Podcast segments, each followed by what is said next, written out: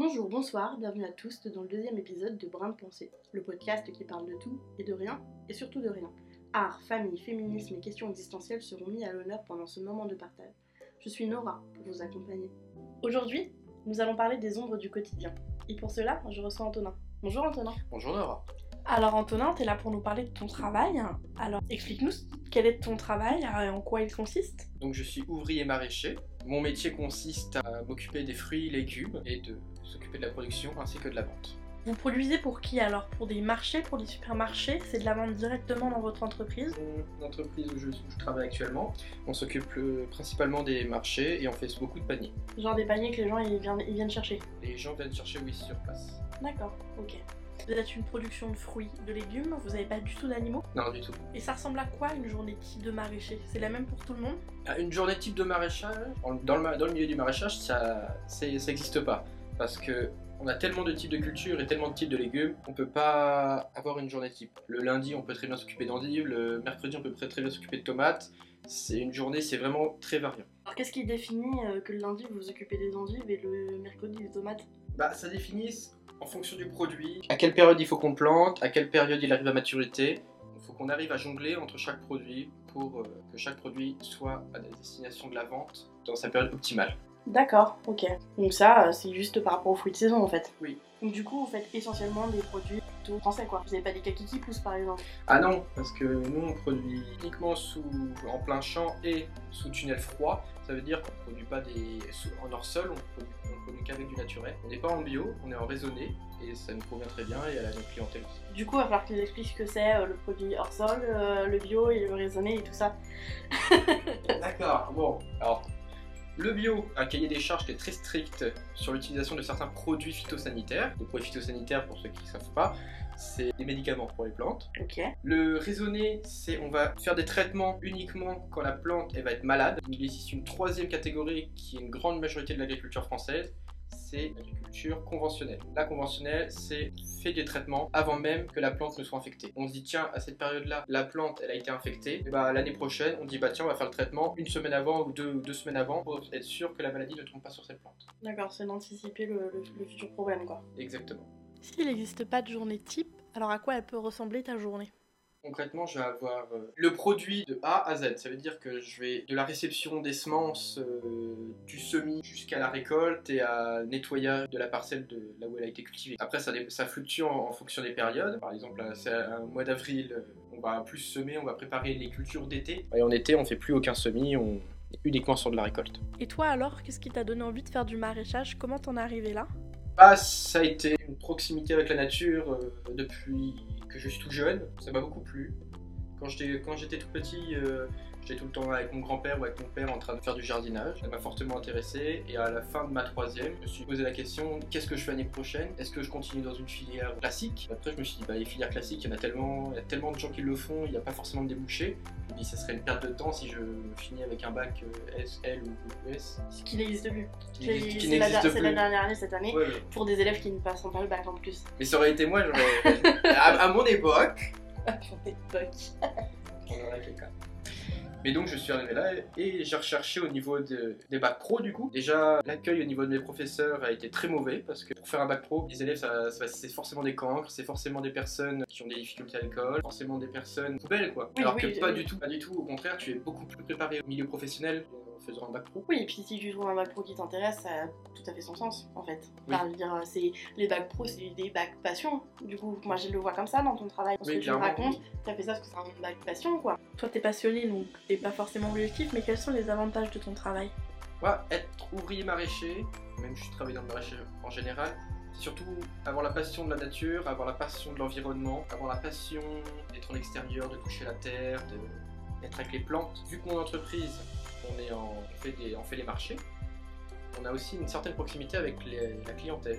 Être ouvrier maraîcher, c'est être dans la nature, dans les champs. Est-ce que ça te rend pas un peu bobo écolo de faire ça? Bah non, au contraire, je pense.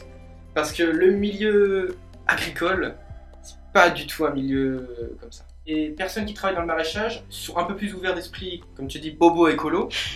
Mais en général, le milieu agricole, les céréaliers, ceux qui travaillent dans le bétail, va être des personnes qui sont très braquées, qui sont très peu ouverts d'esprit. Là, il n'y a pas si longtemps, j'avais un de mes collègues qui croyait qu'être homosexuel, on pouvait l'attraper juste en touchant quelqu'un. On a eu un stagiaire qui était très bien, qui était très gentil, tout le monde l'appréciait. Mais l'ouvrier en question a appris qu'il était homosexuel. Il a dit putain, plus jamais il s'approche de moi, euh, moi j'ai pas envie de me toucher, euh, j'ai trop peur de ça, t'imagines, tu l'attrapes et tout. Ça a été un très gros débat que j'ai essayé de faire, ça a été très compliqué. Les maraîchers, vous êtes considérés comme agriculteurs. Est-ce que toi tu penses que le milieu de l'agriculture est un milieu qui est moins progressiste que d'autres? Bêtement, bah moi je pense surtout à cause de l'isolement. Que généralement quand t'es agriculteur, tu peux pas vivre dans des grandes, dans des grandes villes t'es forcément obligé d'habiter soit sur ta ferme, dans un petit patelin, dans un trou du cul C'est pour ça que les gens se renferment sur leurs idées. C'est un cercle vicieux, car tu entends parler de ce qui se passe à la télé, du coup tu te fais des films complètement de ce qui se passe dans les grandes villes, forcément tu tombes dans la spirale. C'est pas trop dur finalement d'être jeune dans ce milieu-là à cause de ça? Oui, c'est dur, c'est clair. Mais il y a une nouvelle génération d'agricultrices et d'agriculteurs qui est en train d'arriver et qui est beaucoup plus ouvert d'esprit. Ce que j'ai pu citer juste avant, c'est surtout les anciens que j'appelle les anciens, c'est des personnes qui ont plus de 40 ans et qui sont agriculteurs, et qui ont toujours connu ça. Il faut savoir que c'est pas forcément de leur faute aussi. On leur a enseigné ça, ils ont toujours vécu ça. Là, avec la possibilité qu'on a, nous, c'est qu'on est beaucoup plus ouvert d'esprit. Avec, grâce à Internet, grâce aux réseaux sociaux, on est moins renfermé dans nos bulles, donc ça nous permet d'ouvrir l'esprit et de changer en quelque sorte le milieu horticole. Ça permet de lui donner un nouvel élan en fait. Le maraîchage et l'horticulture, c'est pas les deux secteurs les plus extrémistes, les plus d'extrême droite. Vous êtes agriculteur sans être agriculteur, alors quelle est la place des maraîchers dans le milieu agricole? Quand les gens montrent les agriculteurs du doigt, ils vont aussi nous montrer du doigt. Du coup, c'est assez compliqué.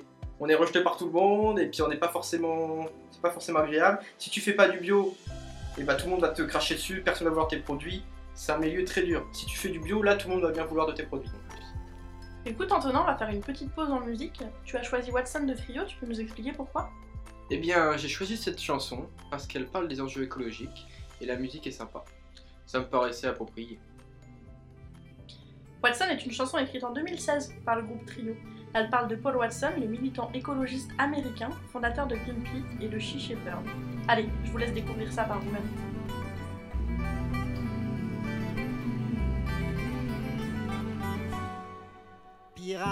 Des mers, insoumis volontaires, la peinture des corsaires sur tes navires en guerre, du noir sur le bleu, de la houle et du feu.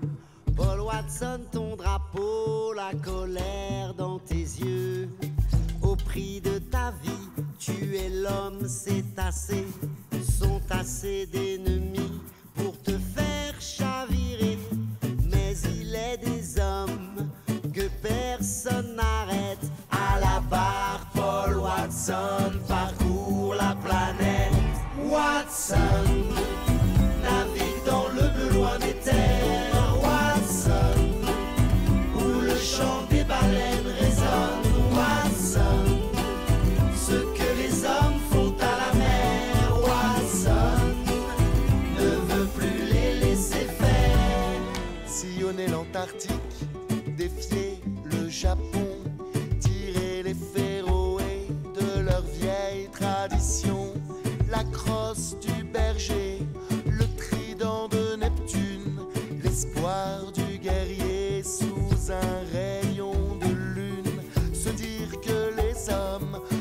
ne possèdent pas la terre, en chaque espèce en somme l'humanité entière, les larmes du dauphin, le chant le mépris des humains, des massacres à la chaîne. Watson navigue dans le bleu loin des terres. Watson, où le chant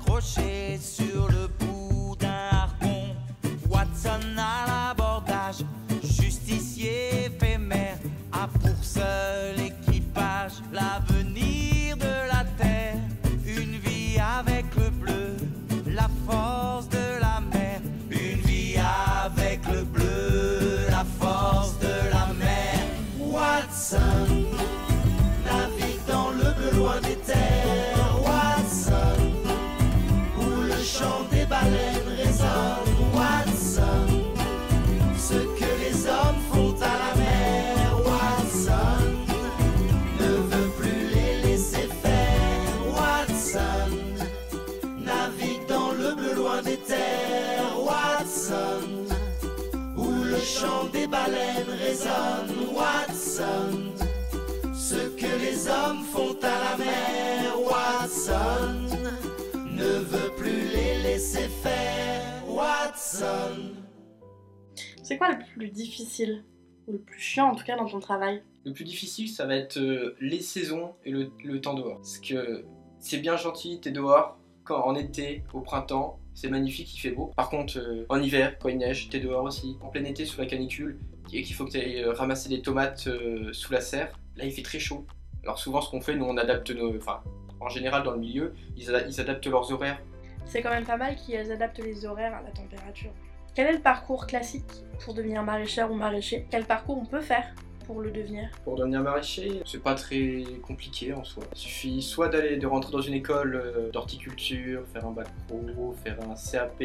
On peut le faire en alternance ou en formation continue. Même sans ça, on peut rentrer dans, dans une, dans une entreprise juste avec un bac, un brevet ou n'importe. Parce que j'ai connu pas mal d'ouvriers maraîchers qui travaillaient, qui travaillaient avec juste une formation de terrain. As-tu une anecdote à nous raconter? Donc l'anecdote que j'ai vécue dans l'entreprise euh, qui m'a fait beaucoup rire, enfin la personne qui l'a eu beaucoup moins, on a des chiens avec nous dans l'entreprise qui se promènent, qui sont, qui sont en liberté, qui nous suivent. Un jour, un chien revient voir son maître, un des, patrons de l'entreprise, le patron le caresse, et il se dit putain, c'est pas possible, c'est quoi ça? Il dit ça sent la merde humaine. Du coup, euh, il, il demande aux salariés est-ce que vous avez été chié dans les champs ou n'importe quoi? Tout le monde dit non, non, bah non, pas. Et un beau jour, on est en train de travailler, euh, et là, euh, une de mes collègues, elle s'en va. Elle a l'habitude de faire ça, souvent elle va, elle va faire euh, pipi entre, les, entre deux tunnels. Et là, il y a mon patron qui arrive et qui demande où est cette collègue. On lui répond bah elle, est partie par là, on savait pas était par... on savait pas si elle était partie aux toilettes ou si elle était partie chercher un outil ou quelque chose. Du coup il y va et euh, la personne en question, elle était en train de faire caca entre les tunnels. Mon patron arrive entre les tunnels et la personne dit non non non monsieur non non non ne venez pas ne venez pas. Et là euh, on, était tous en train de tilter dans notre tête, on dit putain mais c'est elle qui chie à chaque fois entre les tunnels c'est pas possible. Et donc euh, voilà l'histoire de la crotte dans mon entreprise. Ça a été un gros moment dans mon entreprise, on a beaucoup ri. Pour terminer, est-ce que tu as un conseil ou quelque chose à rajouter? Ce qui me vient à l'idée tout de suite là maintenant, c'est que le milieu agricole, ils sont très bruts de poil. Donc euh, faut s'accrocher, faut pas avoir peur. Ils, c'est pas des, ils sont pas très pédagogues, pas dans le management du tout. Il faut savoir se faire sa place et il faut pas avoir peur. Voilà. Hein, c'est pas mal. On va s'arrêter là. Merci pour tout d'être venu euh, nous parler de ton travail. Bah y a pas de souci. Bon courage en tout cas euh, pour, euh, ton travail euh, parce que on se- il va commencer à faire chaud là. Ouais. Et si vous aussi, vous faites un métier dont on ne parle pas assez, n'hésitez pas à nous écrire. En attendant, on se retrouve très vite pour un nouvel épisode. Et n'oubliez pas de laisser un brin de pensée dans l'espace commentaire.